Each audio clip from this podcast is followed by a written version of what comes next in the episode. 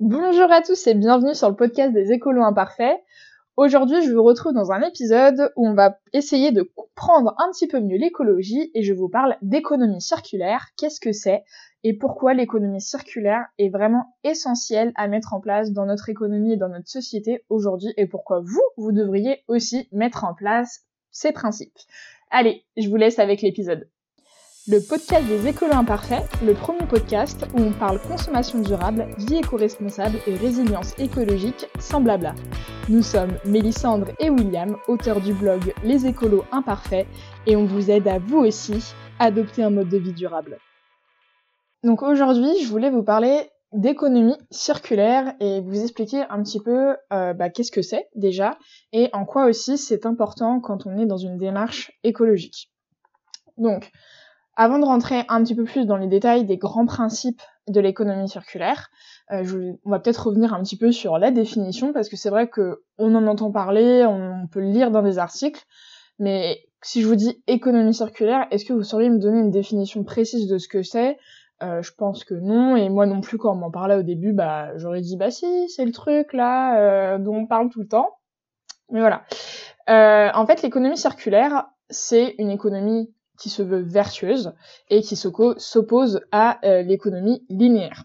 Donc l'économie linéaire, moi c'est ce que j'appelle l'économie euh, poubelle en fait, parce qu'en fait c'est un modèle, c'est le modèle qui est le plus répandu aujourd'hui, et euh, c'est un modèle où en fait ça se résume à extraire les matières premières, fabriquer un produit avec ces matières premières, le consommer et le jeter, et puis hop, rebelote, on recommence. Par exemple, si on prend un ordinateur, un ordinateur, ça a besoin d'énormément de matières premières, notamment bah, des métaux rares pour les, composants, euh, voilà, beaucoup de choses euh, qu'on prend dans la nature ou qu'on fabrique mais qui sont du coup polluantes. On fabrique l'ordinateur, on va l'acheter, on va l'utiliser, et en fait, euh, bah, si jamais l'ordinateur ne marche pas ou que voilà, il est devenu obsolète à cause de la fameuse obsolescence programmée, euh, et ben en fait on va, on va le jeter, on va s'en débarrasser et hop on rachète un nouvel ordinateur. Et ça en fait c'est un, un modèle euh, qui se base sur deux principes principaux. C'est que premièrement il y aura toujours des ressources disponibles pour euh, extraire les matières et fabriquer. Et deuxièmement, c'est que si on jette à la fin et qu'on recommence, c'est pas un problème parce que les déchets ne sont pas un problème. Alors ça, ça pouvait être vrai il y a quelques décennies.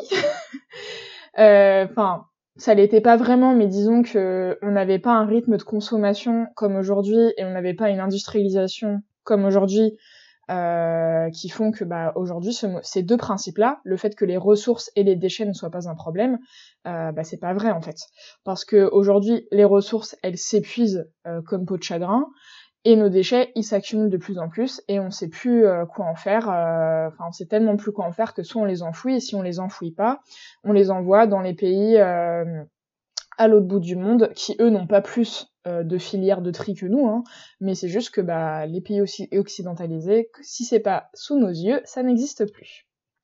En fait, l'économie circulaire, elle va vraiment à l'encontre de tout ça, et c'est un système qui va favoriser l'efficacité de l'utilisation des ressources, mais à tous les stades du cycle de vie d'un produit. Et le but, c'est de vraiment diminuer l'impact sur l'environnement, mais c'est aussi d'avoir euh, un système de consommation et de production qui est durable en évitant le gaspillage des ressources et la production de déchets. Et donc, il va y avoir trois grands domaines d'action. L'offre des acteurs économiques, la demande et le comportement des consommateurs, et la gestion des déchets. Grosso modo, en fait, c'est savoir euh, réfléchir de manière plus éco-responsable collectivement. C'est-à-dire que oui, les industriels et les marques, ils doivent proposer aux consommateurs des produits de consommation qui sont éco-conçus, qui respectent les ressources, mais c'est pas leur seule responsabilité. C'est aussi la responsabilité du consommateur d'adopter une démarche qui est plus responsable et vice versa. En fait, tout est lié. Euh, si vous voulez, tous les étages de la production, qu'on a à partir du produit jusqu'à son recyclage, on doit euh, fonctionner ensemble dans le même but, c'est économiser les ressources et limiter nos déchets. Donc ça, disons que ça va être les deux gros objectifs de l'économie circulaire. Donc par exemple, si un industriel vend des produits bourrés de plastique, de produits chimiques, mais que vous acceptez quand même de l'acheter, bah quelque part vous pouvez pas en vouloir à la marque de le vendre. Et la grande marque, elle peut pas dire non plus que c'est la faute du consommateur si elle continue à le produire parce que à un moment, il faut savoir prendre la décision de casser le modèle et de travailler autrement. Euh, cette économie circulaire, il y a euh, sept piliers de l'économie circulaire qui ont été euh, définis pour un peu savoir les actions à mettre en place, un petit peu comme un plan, quoi, un, petit ouais, un petit plan à suivre pour savoir ce qu'on peut faire bah, pour avoir quelque chose qui soit durable dans le temps. Et ça s'est traduit donc du coup par sept piliers que je vais vous présenter. Le premier pilier. Le premier pilier, c'est l'approvisionnement durable l'approvisionnement durable, ici on parle vraiment on parle de l'extraction et de l'exploitation de nos ressources nécessaires à nos activités humaines. Et là le but c'est vraiment de euh, réduire l'impact environnemental, euh, à savoir qu'il y a beaucoup de méthodes aujourd'hui d'extraction de ressources qui ne sont ni viables pour nous en tant qu'êtres humains, ni viables pour toute autre euh, espèce vivante, hein, on va dire les animaux, les écosystèmes, et l'environnement en général. Euh, par exemple, si vous promenez les mines, les carrières, euh, les exploitations agricoles, les exploitations forestières, euh, j'insiste particulièrement sur les exploitations agricoles et forestières. Les exploitations agricoles, eh ben, elles vont tout simplement, elles appauvrissent énormément les sols, ça détruit les écosystèmes. Dans les forêts, c'est pareil en fait, même avec des forêts gérées durablement entre guillemets, on, euh, en fait, on coupe des arbres, mais on, en fait, par exemple, en Europe, faut savoir qu'on n'a plus de forêts euh, vraiment euh, anciennes, de forêts primaires, ce qu'on appelle les forêts primaires. Sauf que ces forêts, elles sont particulières. C'est des arbres qui sont très anciens, qui ont des centaines d'années, et du coup, c'est des écosystèmes associés qui sont très très riches, très développés. Enfin, plein de choses que nous on ne voit pas à l'œil nu, mais qui se passent et qui sont vraiment nécessaires aux écosystèmes, au maintien de la biodiversité, et puis même pour nous en tant qu'êtres humains en fait. Hein parce que c'est des puits à carbone, etc. Euh, les forêts qui sont, enfin l'exploitation forestière, en fait c'est des jeunes arbres qui poussent très très vite, qu'on coupe au bout de quelques années, mais du coup il n'y a pas tous ces écosystèmes nécessaires à la vie, n'ont pas eu le temps de se développer en fait. Euh, donc du coup voilà, c'était l'exemple du bois, euh, c'est une ressource qui est renouvelable, certes, mais si on ne respecte pas en fait l'approvisionnement durable, donc ce premier pilier, euh, en fait, on tombe dans la déforestation, on tombe dans une exploitation forestière qui n'est pas euh, qui n'est pas durable. Et je parle pas de déforestation euh, par le feu, hein, dans le sens pour libérer des terres pour les cultures. Donc ça, c'est le problème aussi de l'exploitation agricole, c'est qu'on déforeste pour pouvoir planter bah, du soja, choses comme ça, pour nourrir les animaux. Mais une exploitation trop intensive de nos forêts, alors à la fois les forêts primaires et des forêts jeunes qu'on ne laisse pas se développer, euh, si on leur laisse pas le temps de se régénérer, bah, le bois, ça a beau être renouvelable, ça va pas se renouveler. Hein. Ensuite, euh, pour les entreprises, tout ce qui est lié à l'approvisionnement durable, c'est aussi sélectionner des fournisseurs sur des critères environnementaux. Et les fournisseurs eux-mêmes, euh, c'est de se faire accompagner dans des nouvelles pratiques en fait. Parce que c'est vrai qu'aujourd'hui on a un modèle où bah on a toujours fait, enfin les gens vont vous répondre bah oui mais on a toujours fait comme ça, comment on fait? Et c'est là où euh, c'est important de, enfin, pour les industriels, disons, de se faire accompagner pour changer les pratiques, parce qu'il y a des solutions, hein, on les connaît ces solutions. Et puis vous, euh, à votre échelle, parce que bon, euh, si vous m'écoutez, vous êtes peut-être pas gérant d'une d'une industrie ou quoi que ce soit, mais à votre échelle, c'est vérifier aussi la provenance de ce que de ce que vous achetez. Bah, par exemple, des objets en bois, d'où vient le bois, comment a été gérée la ressource. Alors ça, ça demande un peu plus de travail, c'est vrai. Les labels, il y a des labels qui sont créés pour ça, mais euh, il faut aussi vérifier comment sont gérés les labels parce que bon, bah, malheureusement aujourd'hui on vit dans un monde où euh, il faut se méfier un petit peu de tout. Mais c'est aussi votre rôle de consommateur de vérifier dans ce que vous achetez, euh, d'où ça provient, etc. Et si certains, certaines industries, certaines, marques ne respectent pas ce critère d'approvisionnement durable, et eh ben de les boycotter en fait. Voilà. Le deuxième pilier, qui vient en fait en, lignée de l'approvisionnement durable, c'est l'éco-conception. Donc le terme éco-conçu, alors il est très à la mode en ce moment. On peut le voir sur des tas et des centaines de produits qui sont vendus comme écologiques, comme éco-conçus, mais là, alors gros, gros, gros euh, drapeau rouge, gros warning, c'est attention au greenwashing, et il faut vraiment euh, définir correctement ce terme. L'éco-conception, ça vise à réfléchir à l'avance, c'est-à-dire dès la conception, à l'impact environnemental d'un produit et ça durant tout son cycle de vie. Ça veut dire que bah, en fait, faut se creuser les méninges quand le produit c'est qu'une idée papier euh, pour que ça soit vraiment un produit vert à la fin quoi. Ça veut dire qu'on va pas mettre éco-conçu sur un produit qui de base on sait qu'il sera pas recyclable, on sait qu'on qu'il va dégrader la nature, que ça va être un déchet ultime ou quoi que ce soit. Notamment quand vous voyez éco-conçu euh, sur des produits, euh, oui, qui sont faits en plastique recyclé, etc., mais qu'à la fin on pourra plus rien en faire et que ça sera juste quelque chose qui sera brûlé, bah non, c'est pas éco-conçu. Si vous voyez éco-conçu, euh, notamment par exemple sur des cosmétiques, des choses comme ça, qui en fait euh, utilisent plein de produits euh, chimiques qui ne se dégradent pas dans l'environnement, bah non, ça n'a pas été éco-conçu, par exemple. Donc le terme éco-conçu, il est très à la mode, c'est très marketing hein, en ce moment, mais c'est du greenwashing malheureusement, il faut faire attention. Il y a des marques qui font vraiment de l'éco-conception, donc ça veut dire qu'ils se creusent vraiment la tête sur le papier à se dire voilà, on aimerait créer tel produit, euh, comment on va faire pour que ce produit utilise le moins de ressources possible sans les gaspiller. Donc ça veut dire sans gaspiller d'eau, sans gaspiller de matières premières, sans gaspiller d'énergie. Et pour autant, à la fin, que ça soit un produit qui soit revalorisable aussi. Et euh, c'est tout l'enjeu un petit peu de, l'industrie aujourd'hui, quoi. C'est que aujourd'hui, ça a plus de ça a plus de sens de produire euh, des choses qui, qui, ne peuvent pas en fait euh, participer à cette éco-conception en fait. Parce que pour continuer à produire des choses qui gaspillent les ressources et qui en plus produisent des déchets à la fin, enfin on va droit dans le mur. Le troisième pilier. le troisième pilier, c'est l'écologie industrielle et territoriale. Et là, c'est le pilier de l'économie circulaire. C'est vraiment euh, the, euh, the truc euh, vraiment hyper important parce que c'est l'impact le plus important sur l'environnement vient des industriels. Alors, ça veut pas dire que c'est la faute des industriels. Hein. souvent, il y a une idée. Alors, il y a une idée conçue qui veut dire que bah voilà, c'est aux politiques, c'est aux industriels de prendre leurs responsabilités et que nous, en tant que petits individus, on ne peut rien faire. Ça, c'est totalement faux. Euh, par contre, ce qui est vrai, c'est que si on regarde les chiffres en termes de poids, c'est vrai que c'est malheureusement c'est l'industrie qui porte le plus. Par contre, on est on est tous autant responsables les uns que les autres, et euh, ça veut pas dire que des petits individus comme nous, on ne peut rien faire et qu'on n'a pas d'impact derrière.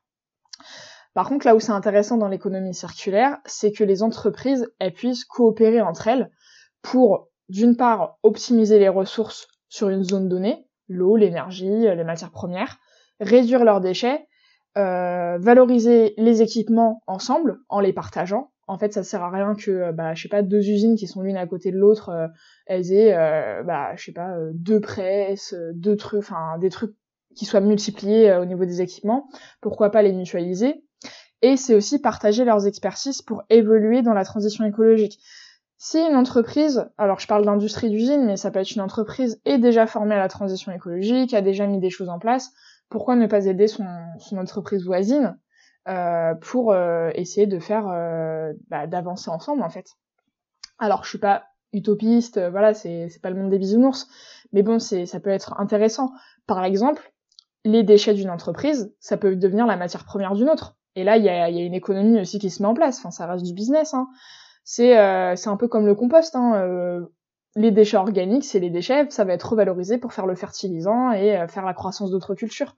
Et ben là, on peut imaginer des entreprises qui qui vont récupérer, je, je sais pas, les déchets papier ou les déchets du bâtiment, les choses comme ça, pour les revaloriser et refaire un produit derrière en fait. Et, et là, il y a, y a vraiment des, des flux qui peuvent se mettre en place qui sont positifs.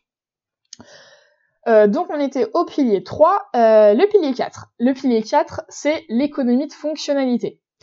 Et ça, ça s'appelle, euh, enfin c'est un gros terme, on dit économie de fonctionnalité.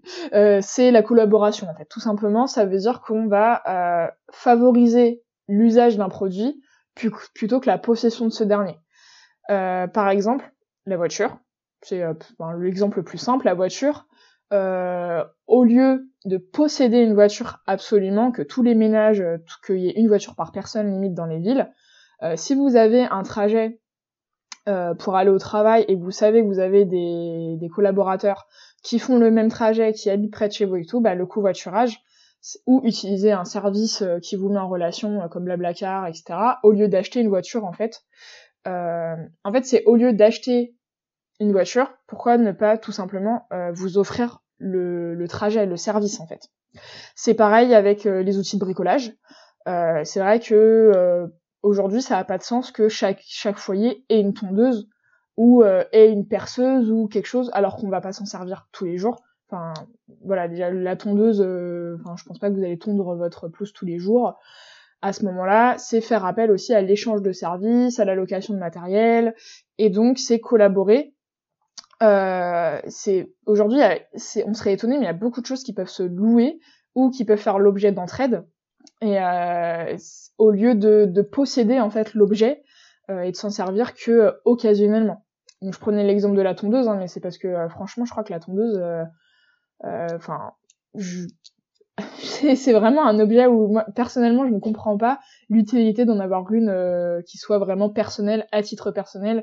Euh, je sais pas si vous êtes dans un quartier, vous entendez bien avec vos voisins, bah vous partagez les coûts à la limite de l'entretien de la tondeuse ou le coût d'achat mais euh, en avoir une pour, euh, pour plusieurs euh, foyers, c'est totalement raisonnable en fait. Le cinquième pilier, c'est la consommation responsable. Alors là, on parle directement à nous, à vous, consommateurs, parce que les acteurs économiques qui font des achats pour les entreprises, euh, consommer responsable, bah, c'est nous. C'est en prendre compte, compte les impacts environnementaux d'un produit à chaque étape de sa vie, euh, au moment même où on l'achète. Disons que le rôle des entreprises, ça va être prendre en compte les impacts environnementaux euh, du produit au moment où on le conçoit. Mais nous, en tant que consommateurs, bah comme euh, on n'est pas dans les bureaux d'études en train de concevoir les produits, il faut aussi qu'on ait cette réflexion au moment de l'achat. Et là, les bonnes questions à se poser, ça va être bah, quelles matières sont utilisées, comment elles sont exploitées, comment est fabriqué le produit, euh, est-ce que son utilisation va nuire à ma santé, va nuire à l'environnement? Est-ce qu'il va être recyclable? Est-ce qu'il est biodégradable rapidement?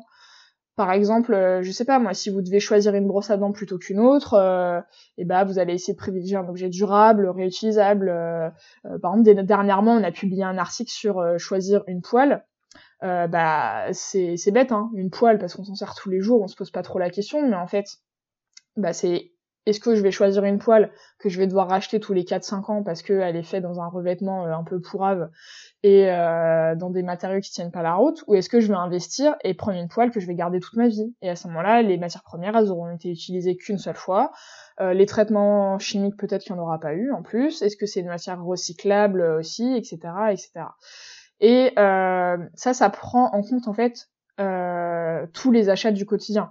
Alors, ça peut rendre un peu fou euh, rapidement, hein, donc euh, le conseil que moi j'ai à vous donner, c'est quand même de c'est de viser une consommation raisonnée, mais il faut y aller quand même pas à pas, parce que euh, c'est vrai que, alors je vais pas vous mentir, hein, moi je, c'est vrai que je me prends la tête hein, souvent.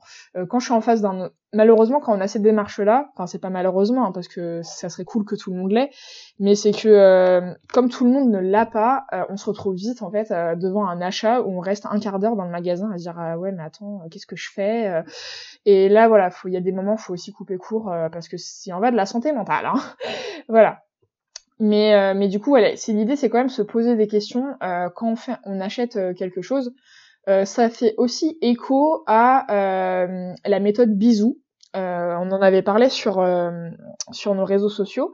La méthode bisou, en fait, donc le chaque lettre de bisou fait écho à un, un terme précis euh, pour euh, quand on achète en fait quelque chose de neuf. Donc, bisou c'est besoin, quel besoin auquel ça répond pour moi. Euh, alors pas besoin pratique, un besoin disons plus émotionnel, besoin interne à moi en tant que moi Mélissandre.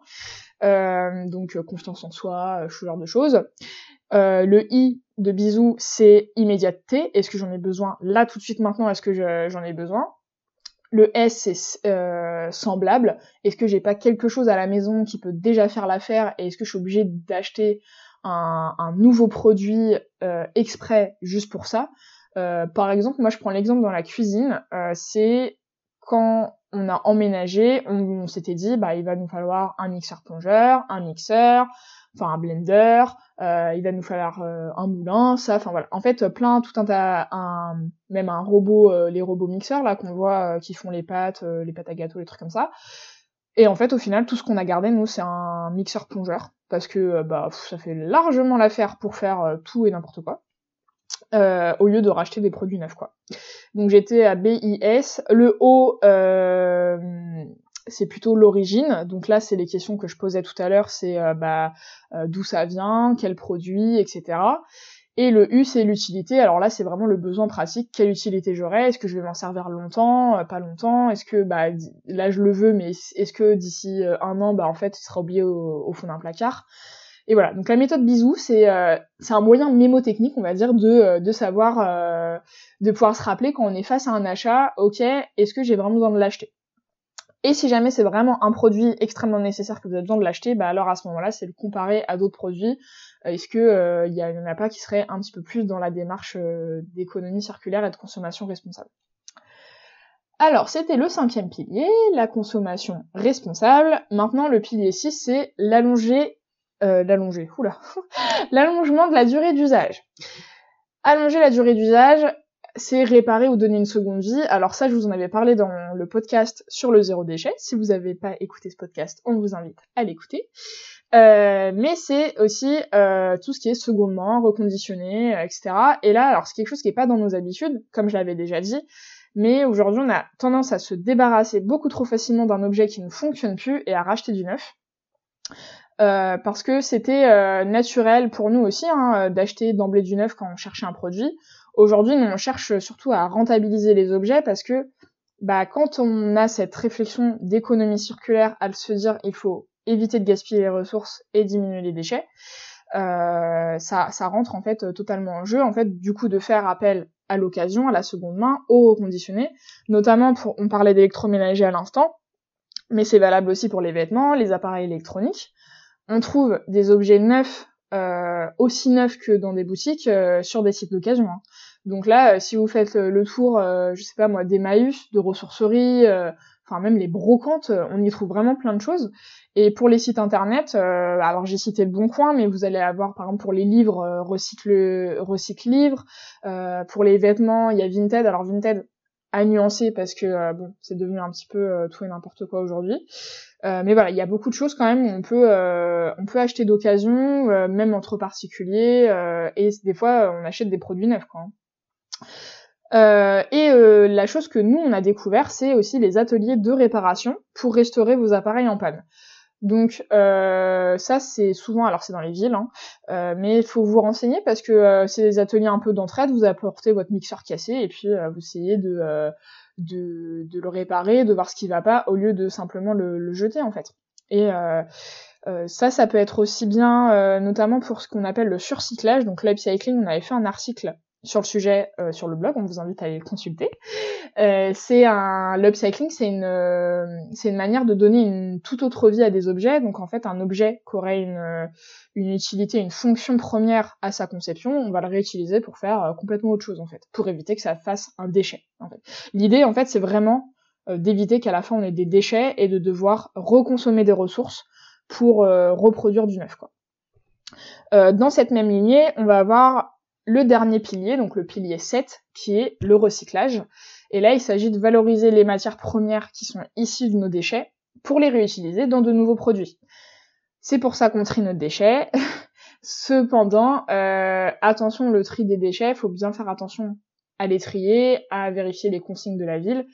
Mais euh, le recyclage, disons qu'il faut pas se cacher non plus euh, derrière le recyclage pour se donner de bonne conscience, parce que moi souvent quand je parle d'écologie, on me répond ah mais moi je trie mes déchets, c'est bon, euh, je suis écolo. Bah non en fait, parce que euh, le meilleur déchet en fait c'est celui qu'on ne produit pas, parce que le recyclage c'est un processus qui est très coûteux, qui est énergivore, et il y a beaucoup d'objets euh, qui sont qui sont à partir de matériaux qu'on ne peut pas recycler ou qui sont avec des mélanges de différentes matières premières qui fait que l'objet final n'est pas recyclable. Et il faut savoir aussi que euh, il y a beaucoup de choses qu'on met dans le bac du recyclable, hein, euh, qui en fait ne sont pas du tout recyclés à la fin. Ils sont soit incinérés, soit enfouis, soit envoyés à l'autre bout du monde. Donc voilà, le recyclage, c'est important, mais euh, pour pouvoir revaloriser les matières premières des déchets. Mais ça veut pas dire qu'il faut se cacher derrière en disant ah mais c'est bon, moi je recycle, enfin je mets dans le bac de recyclage et puis on n'en parle plus quoi. Voilà voilà.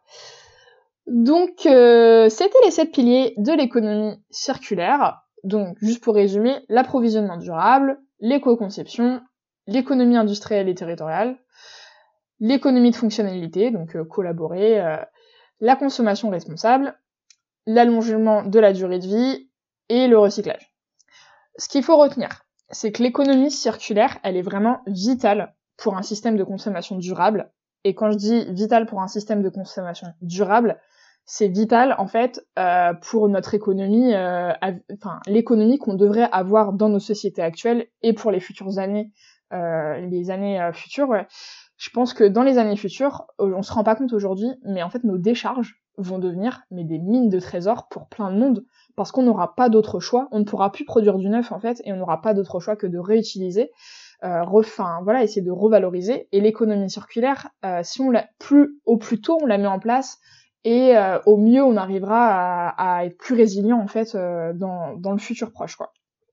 Faut pas oublier que l'économie circulaire c'est avant tout du bon sens et des bonnes habitudes en fait. Si vous gardez en tête les mots revaloriser, collaboration, équilibre, voilà, essayer de euh, de, de, de, mettre en place ces, ces sept piliers dont je vous ai parlé euh, dans vos habitudes un petit peu, ça va devenir un, quelque chose de, de naturel, quoi. Donc voilà, vous êtes incollable sur les sept piliers de l'économie circulaire. Euh, et puis si vous voulez en savoir euh, un petit peu plus, euh, bien sûr, on vous redirige vers le blog. Allez, c'est tout pour moi. Je vous dis à très vite dans un nouvel épisode ou sur le blog. Ciao ciao Voilà, c'est tout pour ce podcast. On espère vraiment qu'il vous aura plu. N'hésitez pas à le commenter, à le partager sur les plateformes d'écoute que vous utilisez ou avec vos proches. C'est la meilleure façon de soutenir notre travail. En attendant, nous on vous retrouve tout de suite sur le blog www.les-écolo-imparfait.com, sur notre compte Instagram les écolos imparfaits et puis sur notre page Facebook les écolos imparfaits. À très bientôt